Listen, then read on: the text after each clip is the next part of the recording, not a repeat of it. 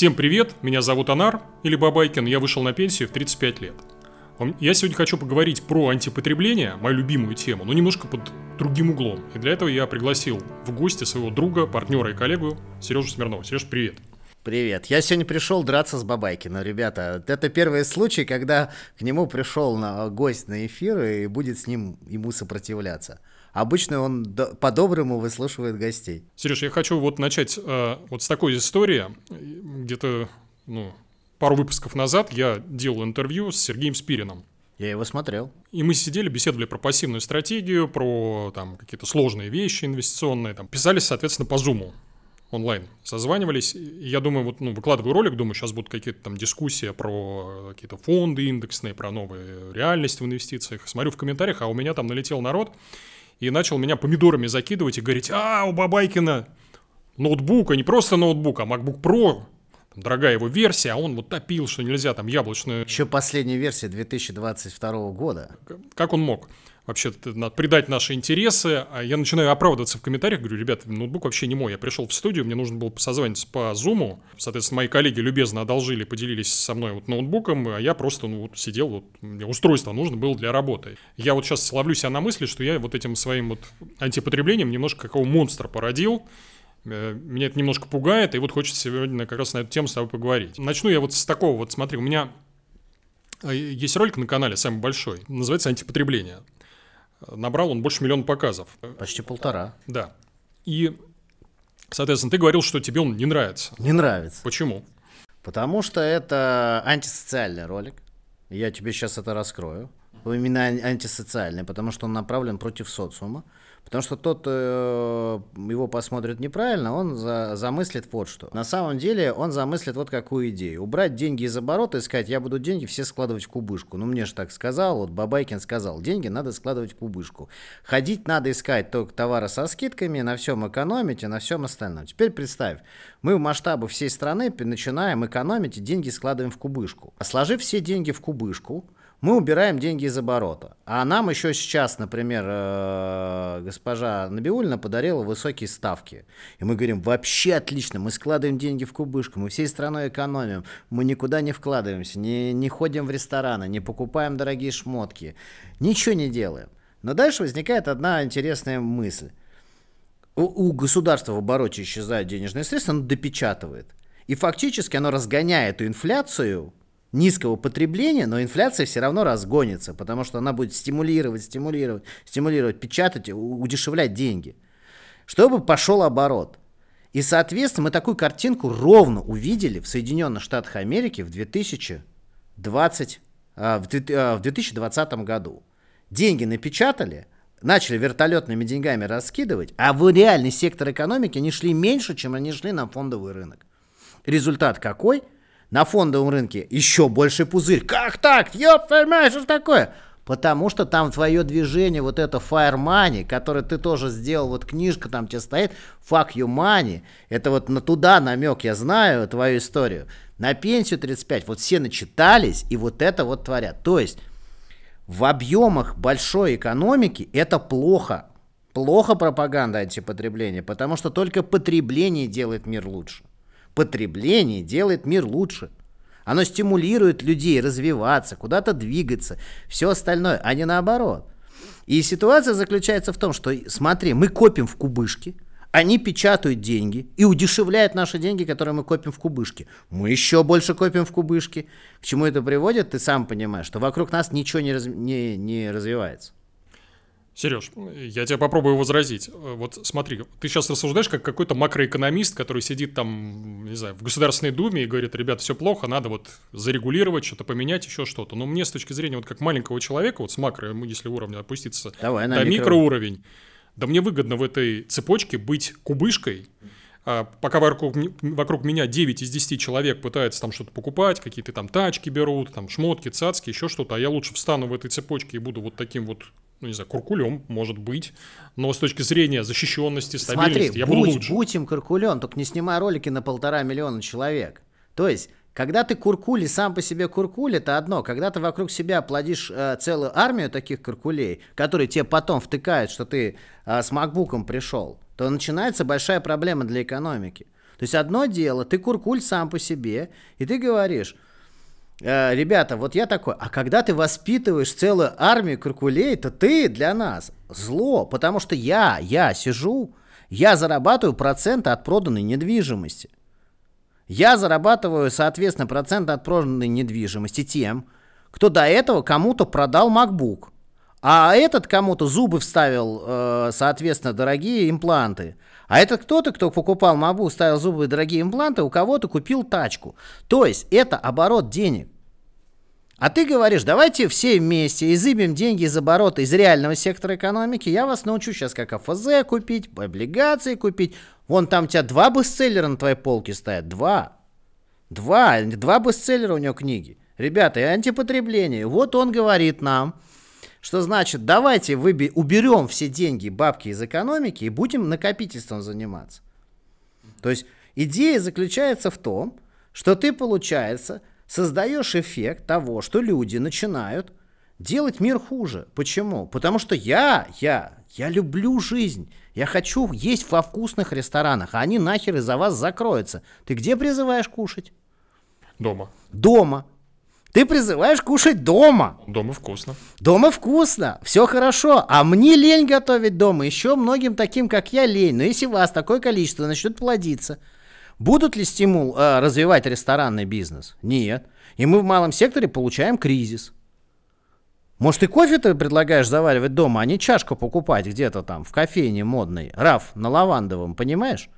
Поэтому в, в моем понимании потребление – это хорошо. Это хорошо. Сереж, э, я тебя все-таки попробую вот возразить. Почему? Потому что, наверное, мы немножко по-разному этот термин понимаем. Вот для меня, например, вот один из аргументов э, потребления это вот э, синоним, точнее антипотребление, синоним безопасности. Почему? Потому что, например, есть такое вот явление, я его называю инфляция образа жизни. Это когда у тебя расходы растут синхронно с доходами. Ты вроде там, я не знаю, зарабатывал, к примеру, 200 тысяч рублей, ты тратил 170, стал зарабатывать 500 тысяч рублей, тратишь 450, зарабатываешь миллион, тратишь 900. И все время у тебя вот вот линейно растут да, да, доходы да, да. И, и расходы. И получается, что ты даже будучи там очень состоятельным человеком, все равно с точки зрения стабильности себя, семьи, все равно остаешься где-то вот... Э... Давай я тебе расскажу тут тоже. Давай, давай, давай, давай, давай. Мне интересно, вот какая у тебя норма сбережений? У меня мне плевать на норму сбережения. Я сейчас тебе расскажу, почему я за потребление. Потому что как работодатель, а я являюсь работодателем, извини, с 2001 года, с 2001 года, я, мать его, 22 года работодатель. Так. Мне нужен закредитованный работник. Угу. Мне он нужен, потому что он стимулирует себя приходить на рабочее место, что ему нужна новая модель айфона. Он под эту модель айфона уже набрал кредитов вперед, потому что ему еще нужна тачка, квартира в ипотеку, шмот и отдых с женой. И только ради того, чтобы вот это все делать, он и приходит ко мне на работу. У тебя в гостях недавно был на канале уважаемый мой Андрей Школьников. И тобой тоже. То есть мы его звали в гости и так далее. Но у Андрея есть одна очень интересная мысль, которая у меня в голове не укладывается. Давай представим, что мы завтра всех сажаем на обеспеченный доход, или как они там сейчас это говорят? Базовый, безусловный. Базис, базовый, безусловный доход. Это значит, что у нас мир делится на две категории. Паразитов, которые живут с базового безусловного дохода, научились жить скромно, аккуратно, в модели антипотребления. Грета Тумберг им прямо всем салютует и говорит, молодцы, ребята, что ходите в пласт... не в пластиковых штанах, а в там в каких там штанах там, из березовой коры, шила мама мне штаны из березовой коры. Вот, и вы все ходите вот в таком. И, соответственно, вы не потребляете. Но остальные вокруг вас, чтобы вам обеспечить базовый доход, ходят трудиться. Мы получаем новый опыт социального неравенства. Что я должен этих паразитов содержать? Какая у меня мысль одна? Надо их чем-то опылить и вообще, чтобы их не было. Зачем они мне нужны-то тогда, эти паразитарные общества? То есть зачем мне обеспечивать базовым доходом тех, кто вообще не собирается работать. Теперь самое интересное. То есть если я глушу свои желания потреблять это, это, это, это, я завтра встану на работу. То есть выходишь ты такой утром и рассчитываешь, что у тебя безопасность. Из чего она складывается? Что у тебя в подъезде сидит охранник, а он не пришел. Он не пришел, потому что у него ты его научил э, минимизировать доход, он теперь живет на пенсию, на что там угодно, не пришел. Ты, соответственно, пытаешься вызвать такси, а такси не приехало. Потому что он тоже не вышел работать. Не поехал сегодня в рейс, потому что он сказал, ну нахер мне это надо, я научился экономить. То есть получается вся эко- э, система создания вот этой минимализма, она говорит о одном, что мы получим просто отсутствие всякого сервиса. Всякого. Куда там наши убежали? В Грузию? Вот Грузия – это идеальный мир, где мужчины не любят работать. Ну, не любят они работать. И они живут вот на этот вот такой вот доход. Ну, вот они вот так вот как-то все остальное. И он там с наши все граждане, привыкшие к высокоразвитому сервису сверхпотребления в Москве, с чем столкнулись? Доставки еды нет. Да, такси через одно место работает. Это через одно место, то это через другое. Так это получается что?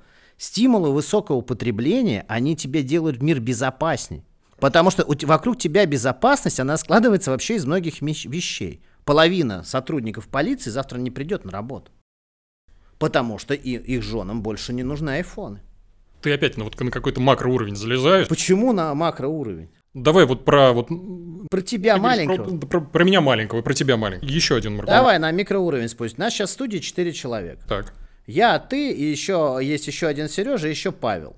Мы вчетвером э, меняемся деньгами. У нас оборот денежный средств, как описал нам господин Карл Маркс в «Капитале». Mm-hmm. И вдруг среди нас появляется крыса, которая говорит так, я все бабки кладу в кубышку. То есть я не пойду больше у Паши покупать, э, соответственно, хлеб. А Паша такой говорит, а мне больше не на что мясо купить у, э, у Сережи А. А Сережа А у меня не может купить, например, больше одежду. И мы такие говорим, так, похоже, в нашем доме завелась крыса, которая из оборота убрала денежные средства. Как нам троим жить? Мы берем вилы и приходим к тебе. Приходим к тебе, Стучимся в дверь и говорим, отдай наши бабки, верни их в оборот. Ничего тебе не напоминает? Это мне напоминает действия регуляторов. Нет, я тебе описал еврейский погром. Хм. Я тебе описал еврейский погром. Классический еврейский погром. Я тебе описал классику еврейского погрома. Хм. Я тебе ее описал. Просто классический пример, как ребята, ашкенази, европейские – управляли банком, они действительно управляли деньгами. Кредиты записывали, дебет с кребетом и все остальное, вели кассу. Но для них это не становилось безопасным в определенный момент. Люди же не шли а, громить иудеев как веру. Люди шли к определенным группам ашкеназий европейских, именно с погромом, потому что они были самые грамотные финансово и все остальное. Ну что, мир для тебя стал безопаснее после того, как ты стал финансово грамотным? Хорошо, такой аргумент. С другой стороны немножко зайду. Э, я считаю, что, ну, во-первых, жизнь – это не только удовольствие от потребления, но еще и удовольствие, например, от созидания. И я считаю, что процесс потребления, ну, это довольно трудная штука. Вот ты, у тебя появляется, там, например, машина, и вместе с машиной тебе бонусом вручают кучу каких-то хлопот, которые тебя раньше вообще не беспокоили. А у тебя ты тратишь колоссальное количество энергии на там, поиск в автосервисе, какие-то спутниковые сигнализации. Я знаю почему опять. Опять почему. Потому что ты говоришь за разумное потребление. Да. Отсюда возникает вопрос, что если мы подходим с точки зрения Даниэля Канемана, Нобелевского лауреата, который получил премию за дилемму выбора, то он говорит, что мы очень много принятия решений всего, каждой покупочки тратим каждый день много энергии. Нам много чего надо покупать и так далее. Покупай, не думая. Да, поясни, что ты имеешь в виду. 20 О. водолазок черных, как у известных там айтишников. Или что? Я не знаю про 20 водолазок темных и так далее, но я не трачу ни секунды своего времени на обсуждение вопросов, где мне купить подешевле iPhone. У меня нет таких разговоров. Я избегаю таких разговоров. Я не трачу время, где мне дешевле купить джинсы. Огромное количество людей тратит ежедневно обсуждение. Зайдите в любую компанию, мужскую, женскую, что они будут обсуждать целыми днями. Они будут обсуждать творчество, саморазвитие, самопознание. Или они дум, будут обсуждать, в каком магазине сегодня лучше со скидосом поехать. Я не езжу в Ашан, я не трачу там время на очередь. Зачем мне это надо? То есть ты предлагаешь до автоматизма это довести, до какого-то алгоритма? Хорошо. То есть у меня есть доходы и расходы. Я тоже их балансирую. Но я понимаю, что мне чтобы сэкономить, я не знаю, из моей корзины семейного потребления я потрачу э, огромное количество времени на это потребление рациональное, и это рациональное потребление продуктов питания выльется для меня в экономию 20 тысяч рублей. Сейчас кто-то смотрит меня с экрана и говорит, вот тварь. Нет, я не тварь. Я все свое свободное время трачу не на то, чтобы искать, как сэкономить 20 тысяч рублей, а как заработать следующие 50. Угу. То есть ситуация заключается в том, что когда я знаю, как заработать следующие 50, пока я буду придумывать, я создаю рабочие места. Создаю, создаю. В этом году наша сеть создала, создала э, больше 20 офисов. Это значит, у 20 человек я арендую помещение, я приношу выручку. Приношу. Я обеспечил 20 администраторов работой. Обеспечил, создал. Эти 20 администраторов платят налоги? Платят. Соответственно, эта сетка платит налоги? Платит. Значит, получается, созидая и желая заработать больше, я для общества приношу охренительную пользу. Это так, ну ты, ты подожди, ты вот специально, здесь же речь идет не о потреблении, а о созидании. Потому что я хочу потреблять. То есть у тебя все-таки первично это вот куда-то потом... Потому что я потом хочу уехать в отпуск на 30 дней, я ненавижу зиму, я хочу в отпуск, хороший отпуск, хороший отель, и я хочу потреблять жизнь качественно. Тогда я по дороге, пока я сам думаю, как потреблять, я создаю блага для населения. Что плохого-то? Я пришел у тебя, не торгуюсь, купил тачку. Тебе же радостно, что я у тебя не торговался, не выбивал с тебя скидки. И меня провожают как хорошего клиента, они говорят, блин, вот все бы такие были, охренеть, зашел, купил. Мы вот ровно потратили с женой на покупку последнего автомобиля в автосалоне, мы потратили один час. И они смотрели на нас и говорили, вы что, ребят, вы, блядь, вы, вы откуда вообще? Потому что у нас нет времени на тебя, чувак. У нас компания растет, у нас бизнес растет. Вот мне точно нет на тебя времени с тобой торговаться. Зачем мне это надо? И у меня есть принцип. Я не даю скидок в обмен на то, что я не требую других скидок. Я карма такой себе берегу. Сереж, а давай вот э, еще один аргумент, который я вот э, э я в последнее время увлекаюсь там науч-поп литературой, и там множество книжек, в том числе там американских авторов, вышли на тему того, что у нас вот э, потребление, именно вот такое вот съездить в отель в Турцию подороже, еще так, э, оно приводит к тому, что мы вот качаемся на таких вот качелях, как вот детские, помнишь, качели были вверх-вниз. Дофаминовые. Да, то есть сначала мы получаем вот порцию дофамина, качели раскачиваются, и организм, чтобы компенсировать нам вот это вот э, приток дофамина, выравнивает нас, но не на вот такой уровень плоский, а вниз. То есть он вводит нас, толкает в депрессию, чтобы мы потом вот... И получается, что мы превращаемся как вот в таких наркоманов, которые в погоне вот за этими удовольствиями а, пытаются все время эти удовольствия увеличить вот это. Я наркоман, только я дозу не повышаю. А как это сделать? То есть, То есть я езжу в один и тот же отель, вот э, не поверишь, у меня всего есть три отеля в Турции, в которые я езжу почти 20 лет.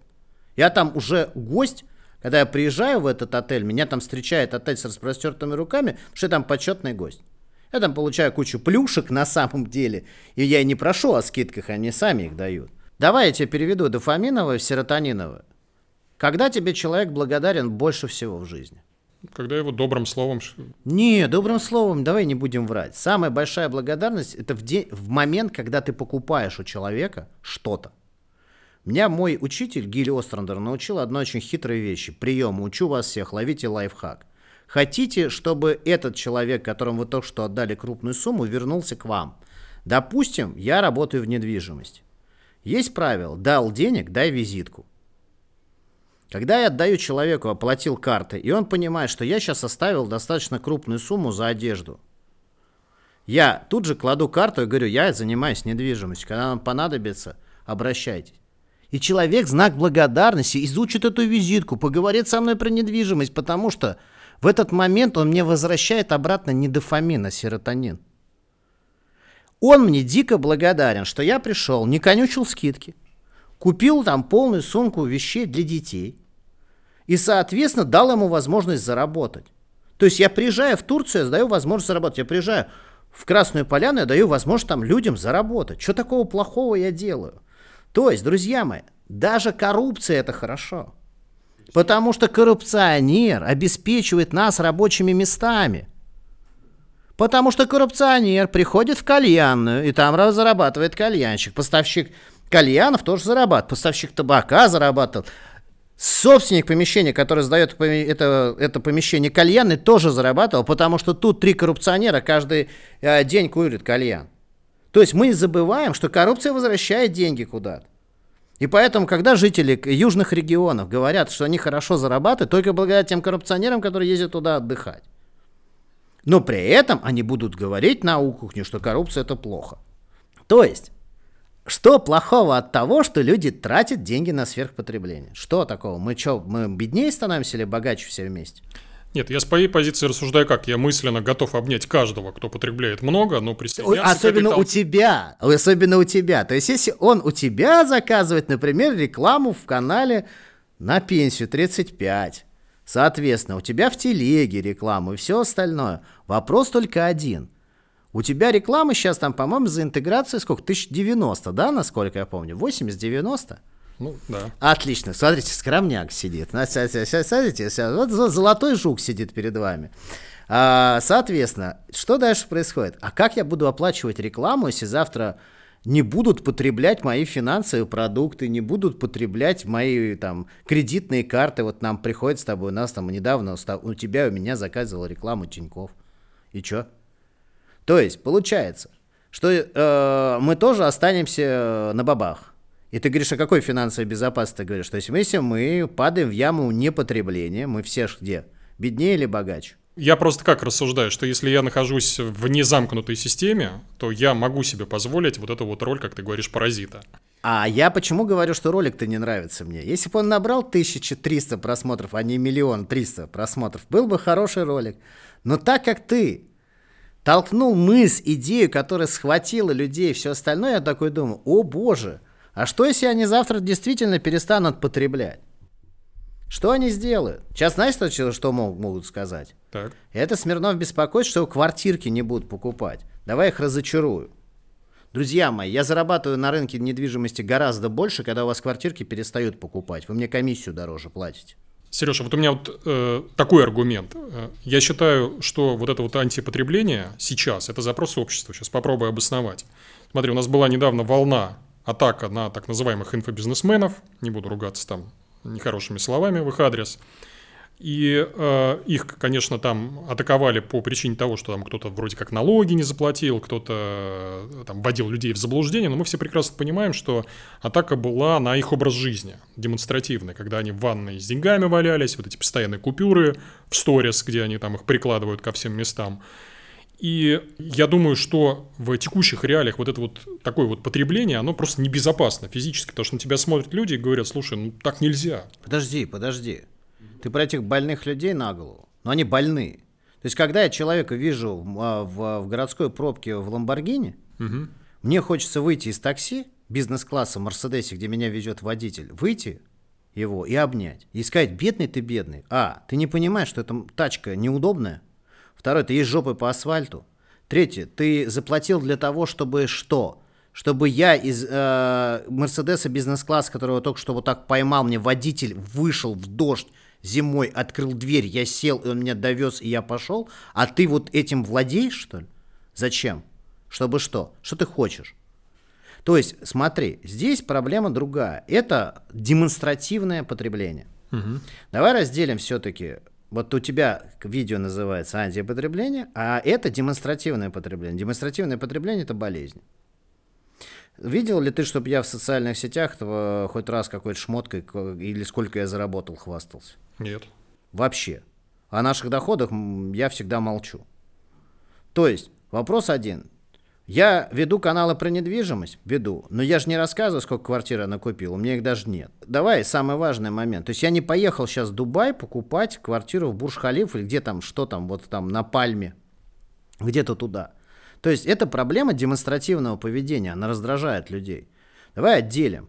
Вот где-то сейчас на озере Кома наверняка сидит наш соотечественник, который тихо заработал, наслаждается свежим воздухом Альп, наслаждается видом на озеро в своем прекрасном, тихом итальянском домике. И ни я, ни ты никогда не узнаем ни его имени, ни адрес этого домика, ни сколько у него денег на счету. Но этот человек действительно счастлив. А вот это несчастные люди. То есть, а, а, что они делают? То есть, они демонстративно потребляют. Демонстративно показывают, сколько у них бабла и сколько они заработали. На мой взгляд, это просто болезнь. То есть ребятам бы очень хорошо бы, реально, это не шучу, им бы очень нужен хороший психолог, Им нужен набор людей, которые... Ну, то есть они несчастны. Ну, ты им поставил диагноз, а они по твоей э, вот этой вот логике, это люди, которые делают общество, ну, так сказать, они нам благо делают. Ну, купил он машину, создал кучу рабочих мест для того, чтобы потом купить эту машину. Правильно. Ну, а ты им поставил диагноз, сказал, вот, вы, вот я вот правильный потребитель, а вы какие-то там неправильные, несчастные. Подожди, то есть получается одна очень простая вещь. У нас есть потребители и сверхпотребители. Сверхпотребители у нас, они по большому счету, основная их масса – они сверхамбициозные, сверх э, такие нездоровые, э, нервозные и все остальное. И им нужно все время сверхпотребление. Ну правильно, они за собой создают шлейф рабочих мест. Мы знаем таких, кстати, очень много. У нас есть с тобой даже партнеры, которые сверхпотребляли, делали счастливыми столько женщин на земле. Э, некоторые от них женщины уезжали на Роллс-Ройсах с именем вышитым прямо на сиденье и все остальное. Мы знаем таких людей. Ну и в принципе, а что такого плохого он совершил? Он при этом единственное, почему я его хочу обнять, он-то остается в глубине души несчастным. Ему зачем это нужно демонстративное поведение? Ну ты без иронии, да? Ты прям хочешь просто... Я без иронии. Без... Это не то, что я пришел и вот прям подошел, сказал, я его хочу обнять просто того, чтобы его там... А просто ему дать визитку и сказать, чувак, тебе вот ну, куда-то. Вот э, опять же ситуация какая. Есть люди демонстративно идящие э, в ЦУМ. Знаешь, как я поставил продавщицу ЦУМа в тупик? Я пришел в ЦУМ. Соответственно, там были туфли, которые вот супруги подходили, там, опять же, на корпоративные мероприятия, потому что ей нужно хорошо выглядеть, потому что она генеральный директор сети, это ее представительские расходы. Вот мы покупаем с ней туфли. Я стою на кассе и оплачиваю. Она, кстати, в состоянии сама оплатить, просто она пошла в другое отдел, а я оплачиваю. Я прошу девушку из ЦУМа одно, об одном одолжении а можно положить все это в черный пакет. И она смотрит на меня на, с таким удивлением, она говорит, смысле в черный пакет? Типа, ты дебил, что ли? Весь, весь смысл захода был в этот магазин, что ты выйдешь с сумкой ЦУМа. Я говорю, я не хочу. Ну, мне не нужен этот ваш вот этот пожар. Можно мне не позорить этим вот оранжевым пакетом? Знаешь, что было удивление? У них нет черных пакетов. То есть, это же не про э, потребление. Это, кстати, между прочим, опять же, по, если мы сейчас начнем сравнивать цены, которые есть, это про то, что, допустим, знаю или не знаю, где со скидкой. Скидки в ЦУМе и реальные цены в ЦУМе зачастую на какие-то вещи бывают э, ниже, чем в других сетевых там онлайн-магазинах, брендшопах, еще каких-то и так далее. Это просто люди не обращают внимания. В моменте такое бывает. И ситуация заключается в следующем, что к чему я это говорю – Потому что, опять же, ЦУМ стал восприниматься чем? Не как центральный универсальный магазин, как его знал в советское время. Он, кстати, был хуже ГУМа. А он просто стал э, ассоциироваться с, с сумкой из ЦУМа оранжевого. То есть это же болезнь. Я-то про туфли.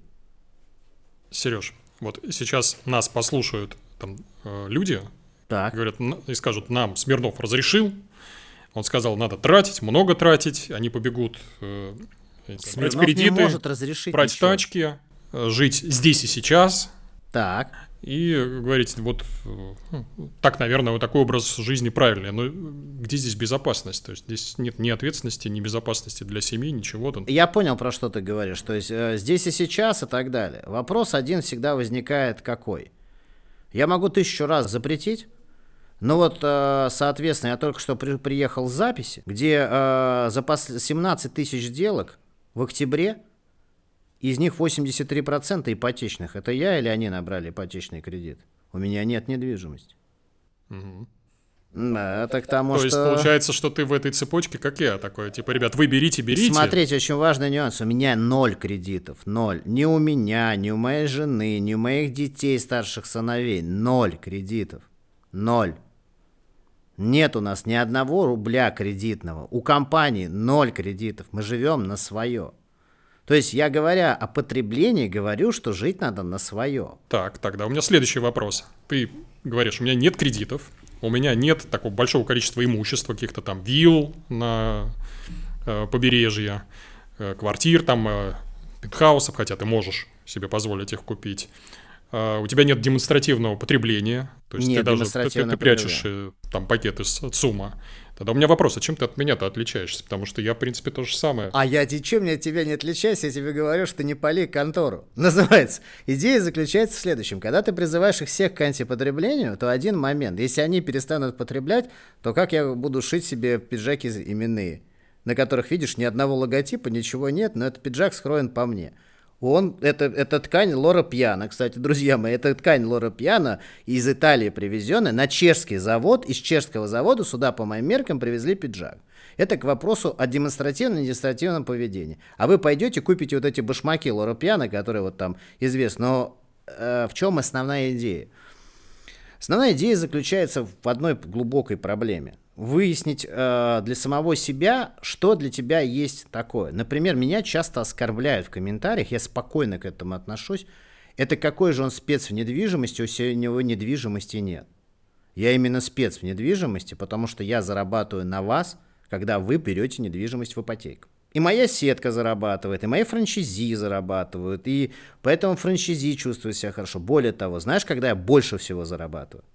Когда человек купил недвижимость в ипотеку и не справился с кредитом, ему надо срочно вылезти из этой кабалы. Это мои самые дорогие любимые клиенты. Потому что без меня они оттуда не вылезут. У них ни денег нет, ничего, я им вытаскиваю, эвакуирую капитал. Так вот, суть заключается в том, что с потребление, потребление, это, конечно, все хорошо, но есть один нюанс. Надо потреблять на свои. Я же нигде не призываю потреблять на чужие и пытаться их не отдавать огромное количество людей у нас пытаются потреблять на чужие. И этим я от тебя ничем не отличаюсь. Ты же потребляешь на свои? Да. И много. И много. А тогда вопрос один. Почему все решили, возвращаясь на, поставим точку, почему все решили наехать на тебя по поводу MacBook? Ну, потому что они, наверное, думают, что антипотребление это э, что я должен питаться какими-то там дошираками, экономить, вырезать Сейчас, купончик. Давай я объясню, как потреблять грамотно. Итак, урок от Сергея Смирнова, как потреблять грамотно. Смотрите, друзья, вот я в чехольчике ношу 12-ю прошку. Я ее купил два года назад. Так? Значит, вот сейчас 12-ю прошку я обменяю на 14-ю прошку. И прохожу с ней еще два года. А вот этот телефон я отдам сыну, он его уже ждет.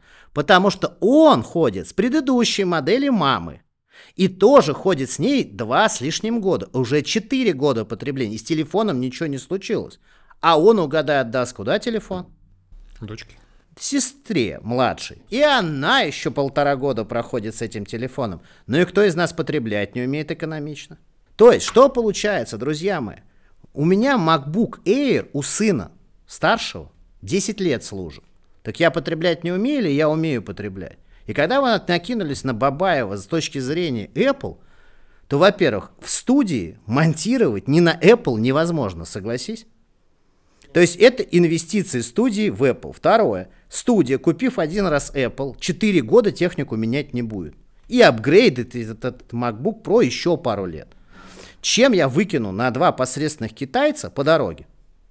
И отсюда возникает самый важный момент. Так есть потребление, но оно называется разумное. Так вот, разумней, разумней иногда покупать айфоны, потому что с точки зрения одного года владения этим телефоном я отбиваю все последующие годы. Я доказал, что я разумно умею потреблять?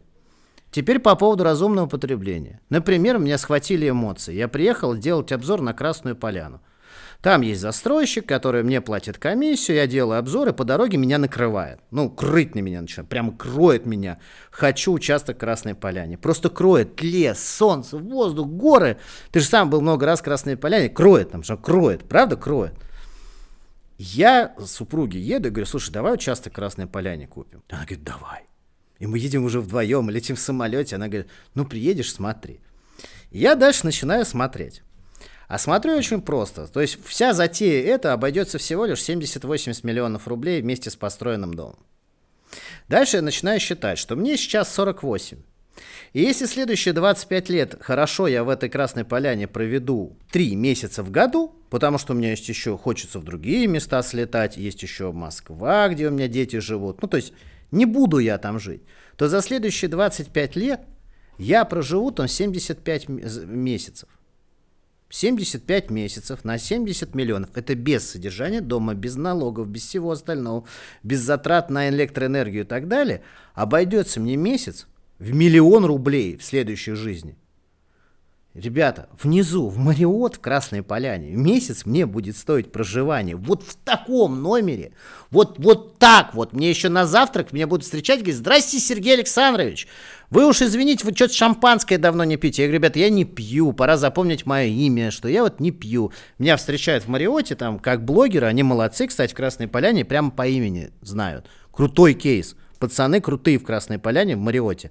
Они проверяют, не являешься ты известным лицом, и тебя прямо карточку. Поешь Мариот Красную Поляну, они тебя тоже встретят по имени. Сразу. Проверяй. Так в чем самый важный момент? Месяц пребывания в своем доме, где у меня не будет уборки, сервиса, все остальное, мне будет обходиться миллион рублей. А в отеле отложены еще мной деньги. То есть я не должен сразу сейчас платить отелю за годы вперед, мне будет обходиться в полмиллиона. Зачем? Чтобы что? Понимаешь, как я себя возвращаю на, с небес назад? Для этого надо тренироваться. Тогда кто-то сейчас скажет, ну ты же, зараза, что не сделал? Что? Не оставил детям что? Недвижимость после себя в Красной Поляне. Они же могли потом передраться за нее, у нас четверо детей, устроить скандал, пилить мамкину с папкой недвижимость в Красной Поляне. Да нет, ребят, я им лучше уже вот сейчас на стадии отделю то, что им положено, и сейчас это отделяю. А потом, чтобы они ни на что не претендовали. И я все потрачу до цент. Сереж, на этой высокой ноте э, предлагаю закончить сегодня сегодняшний выпуск. Ну, Спасибо что, тебе большое. Как-то э, заставил тебя посмотреть по-другому на систему? Я думаю, что ты посуждаешь примерно так же, как и я, просто называешь это немножко, там, как сказать, другими терминами и немножко на это вот под другим углом смотришь. А говорим мы, наверное, плюс-минус про одно и то же. Я так думаю. Давайте в комментариях э, пишите, кто прав, кто виноват. Спасибо тебе большое, что пришел, за интересную беседу спасибо. Друзья, подписывайтесь на мой телеграм-канал, в нем контент, которого нет и никогда не будет в YouTube. И, э, соответственно, ссылка будет в описании. Еще я там же в описании оставлю э, ссылку на соцсети Сережи, тоже обязательно на них подписывайтесь. Э, тоже замечательные каналы. Всем спасибо, надеюсь, выпуск был полезным. С вами был Бабайкин, всем пока. Пока.